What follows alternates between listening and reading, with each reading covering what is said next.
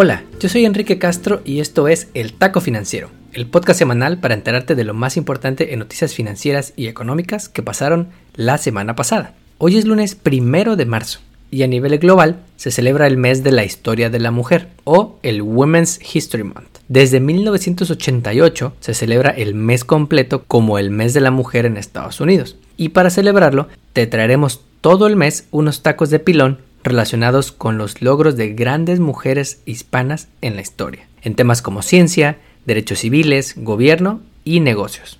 Desafortunadamente, también estamos a punto de cumplir un año de que iniciara uno de los cambios más profundos en generaciones. Y es que el 11 de marzo del 2020, la Organización Mundial de la Salud declaró al COVID-19 como una pandemia, diciendo que estaban muy preocupados por los alarmantes niveles de contagio y de severidad. Lejos estábamos de saber todo lo que pasaría. Cuarentenas en todo el mundo, compras de pánico de gel antibacterial, videollamadas con la familia por la distancia y el inicio de una tragedia que hizo que apenas la semana pasada se superara en Estados Unidos la triste cifra de más de medio millón de muertes. La pandemia ha matado a más personas en este país que todas las guerras del siglo pasado combinadas y ha cambiado la forma en que trabajamos, la forma en que nos comunicamos y francamente la forma en que valoramos nuestra salud. El día de hoy te traigo dos tacos espectaculares en el mejor capítulo de todos. Como primer taco, el SBA anunció cambios a los famosos préstamos PPP que podrían ayudar a miles de emprendedores hispanos que no cuentan con seguro social. Te traigo los detalles de lo anunciado y varios recursos que puedes seguir para mantenerte enterado. Como segundo taco, la semana pasada nuestro amigo Jerome Powell, el presidente de la Fed, fue invitado al Congreso a una llamada por Zoom para hablar de la economía y para que calmaran sus preocupaciones sobre un indicador que todos vivimos a diario, la inflación. Hoy te platicaremos sobre qué es la inflación, cómo se mide y qué tan ciertos son los temores de que pronto suban los precios de todos los productos, como ese disfraz de T-Rex que te quieres comprar para la próxima fiesta de Halloween. Antes de comenzar con este episodio que parece mini clase de economía, te traigo los aperitivos de la semana. En cuanto al paquete de estímulos, el pasado viernes en la madrugada prácticamente se votó en la Cámara de Representantes y se aprobó la ley anunciada por Biden, el American Rescue Package. Ahora le toca al Senado, donde los demócratas tienen 50 votos si logran unirse y podrían pasarla sin el apoyo de los republicanos. El objetivo de los demócratas es que para Spring Break estén en camino esos cheques de 1.400 dólares para las personas que ganan menos de 75 mil dólares al año y los demás apoyos anunciados. Lo que está en suspenso es la propuesta de subir el salario mínimo a 15 dólares la hora. Te mantendremos informado al respecto. Sobre la pandemia, los casos a nivel global ya no han bajado tanto como en semanas previas. El promedio diario ha pasado de 360.000 en el mundo a más de 380.000 mostrando que a pesar de las buenas noticias, los contagios siguen pasando. Aquí en los United andamos por ahí de los 80.000 casos por día, que es mucho menor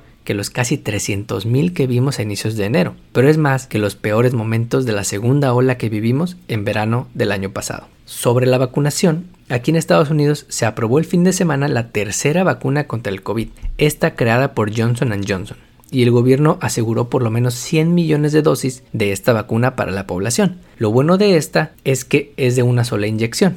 En el mundo casi 240 millones de personas ya han recibido la vacuna y aquí en Estados Unidos ya vamos por ahí de los 72. A este ritmo, para Semana Santa llevaremos a los 100 millones de personas vacunadas tan solo en este país. Finalmente, la próxima semana te traemos la segunda entrevista del año, en esta ocasión con Irene Kelly, directora del programa de educación financiera en Women Economic Ventures, una non-profit basada en California desde hace casi 30 años, que se dedica a entrenar a emprendedores para que lancen y crezcan sus negocios, logrando crear miles de empleos y millones de dólares en ingresos para la comunidad. Va a estar buenísima, no te la pierdas. Ahora sí, comencemos con el episodio.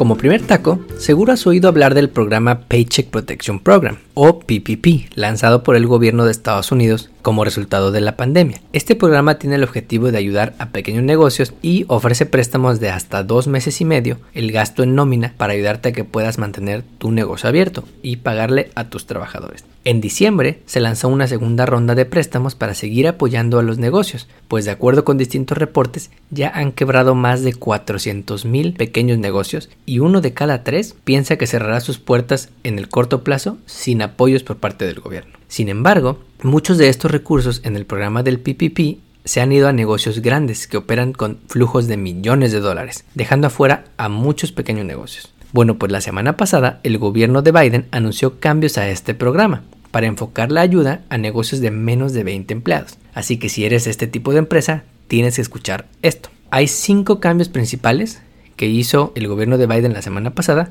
y te los explicaremos. El primero es que el gobierno va a quitar las restricciones para emprendedores que alguna vez en la vida estuvieron en la cárcel para que ahora puedan aplicar. Debes saber que cada año salen de la cárcel más de 600 mil personas y rehacer sus vidas normalmente es un caos porque nadie los quiere contratar y nadie les quiere prestar. Esto les permitirá a los emprendedores acceder a recursos para que no cierren sus negocios. Como segundo punto importante, y este es el que más nos emocionó en el taco financiero, se permitirá aplicar a negocios de residentes en Estados Unidos que no tengan seguro social. Es decir, podrás aplicar con tu ITIN, algo que antes no se podía y había dejado fuera a miles de negocios de paisanos. Como te comentamos hace unas semanas, de acuerdo con el reporte de LBAN o Latino Business Action Network, los negocios de hispanos en Estados Unidos están creciendo en todo el país y en los últimos años han crecido más de 30%. Sin embargo, aún existen cerca de 800.000 negocios de paisanos que no tienen papeles, que aún siguen sin poder recibir apoyos del gobierno a pesar de generar empleos. Como tercer punto importante, si lanzaste un negocio luego de estudiar y resulta que estabas atrasado en tus student loans, no podías aplicar un préstamo del PPP.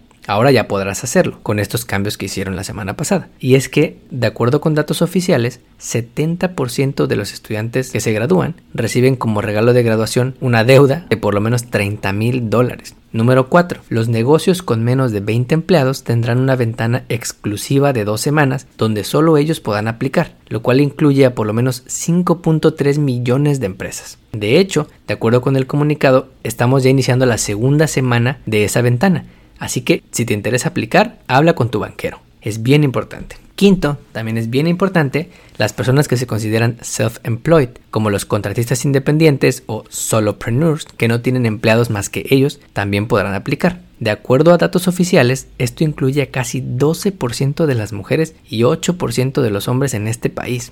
Se espera además que hoy mismo se publiquen más detalles de estas reglas, lo que permitirá saber las formas concretas en que los paisanos sin seguro social podrían beneficiarse de esta propuesta. En el taco financiero creemos que es un paso en la dirección correcta, pero como dice nuestro amigo, el presidente de la Fed, Jerome Powell, la mejor estrategia para salir de esto es vacunarnos a todos, porque si no se contiene el virus, ningún paquete de estímulos será suficiente. Te iremos actualizando de esta información en redes sociales, así que ve ahora mismo y síguenos en Facebook, Instagram y Twitter para que siempre estés enterado.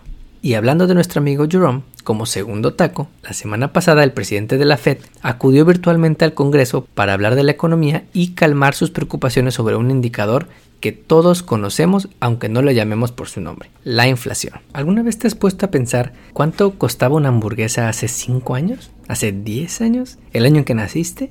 Hoy te puede costar unos 5 dólares, o cerca de 8 si quieres el mil completo, pero hace 10 años andaba cerca de los 4, y hace 20 años no llegaba ni a los 2 dólares y medio. La década en que nací costaba 1.6 dólares. Cuando hablamos de inflación, la gente se refiere a la inflación en precios. La inflación en precios, o la tasa de inflación, mide el aumento en precios de cosas que normalmente consumimos en nuestra vida diaria, en nuestra despensa de la semana, por ejemplo. Hay muchas formas de medir la inflación y cada país tiene sus propios métodos, pero generalmente el aumento en precios se mide a través de un índice. Imagina como un número que resume todos los precios de la economía. Si ese número sube, significa que los precios en la economía en general están subiendo. Si se mantiene constante, significa que las cosas cuestan más o menos lo mismo que el periodo anterior. Y así, y así, y así. En Estados Unidos, la medida oficial para medir los precios se llama Consumer Price Index y es medida por el gobierno a través del Bureau of Labor Statistics. Hay otros tipos de inflación y hay otras formas de medir los precios, pero hoy nos concentraremos en este, que es el que nos afecta a la hora de comprar esas galletas para el antojo. Estos chavos del BLS o Bureau of Labor Statistics hacen encuestas a personas como tú y como yo para preguntarles lo que compran en sus despensas semanales y usan esta información para construir la despensa promedio de las familias en el país. A esto le llaman un basket. Luego van revisando los precios de esta despensa o de este basket a través del tiempo, principalmente respecto a la misma semana o mes del año anterior, para construir así una tasa anualizada. De esta forma, por ejemplo, pueden decir que el mes pasado los precios de la despensa promedio subieron 1.4% respecto a enero del 2020. Ahora, ¿cómo nos impacta este numerito que calculan los gobiernos? ¿Por qué debería de importarnos este numerito? Fácil, porque si ese número es muy grande, te alcanza para comprar menos. Así que los gobiernos normalmente tratan de que la inflación no sea muy alta,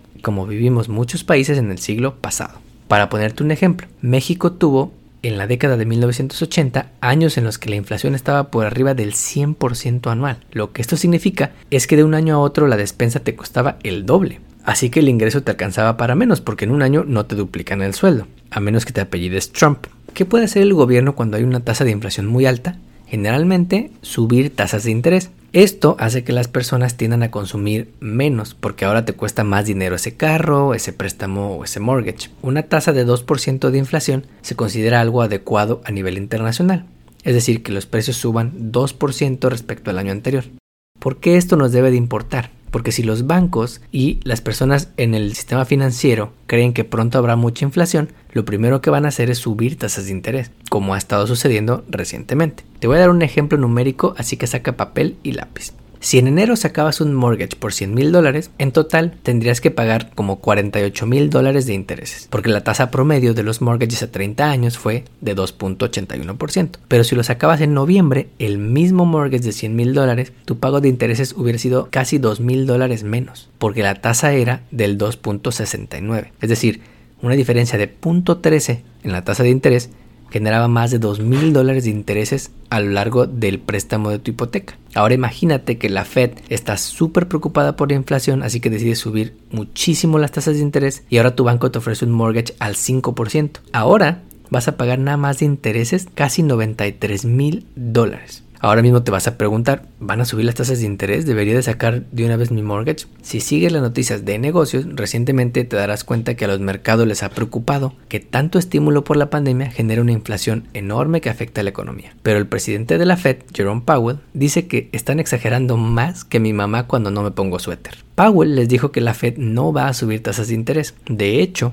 en los últimos pronósticos de la Fed dicen que mantendrán sus tasas como ahorita están por lo menos hasta finales de 2023. Les dijo también que lo importante ahorita es recuperar los más de 10 millones de empleos que se perdieron por la pandemia y todavía no se han recuperado. En el taco financiero, creemos que la inflación en Estados Unidos no es algo de lo que hay que preocuparse por el momento. Con 10 millones de personas sin regresar a sus trabajos y millones al borde de ser corridos de sus hogares, la prioridad ahora es poner la pandemia bajo control, aun si eso implica que la inflación supere temporalmente la meta del 2% anual.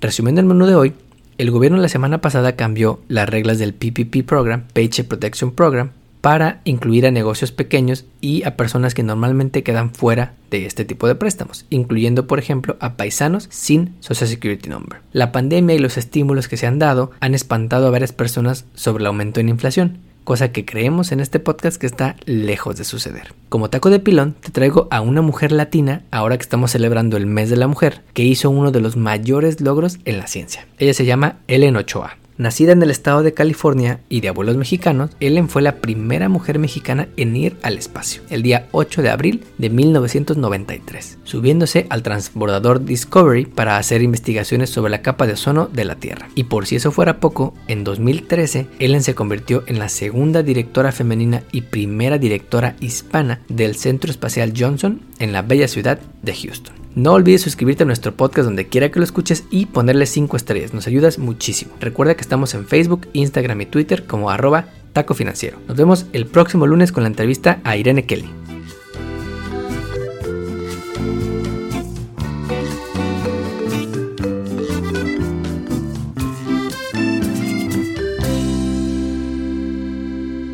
El podcast que acabas de escuchar, El Taco Financiero, refleja la opinión exclusiva del presentador o sus entrevistados, y no representa la opinión de patrocinadores o terceros.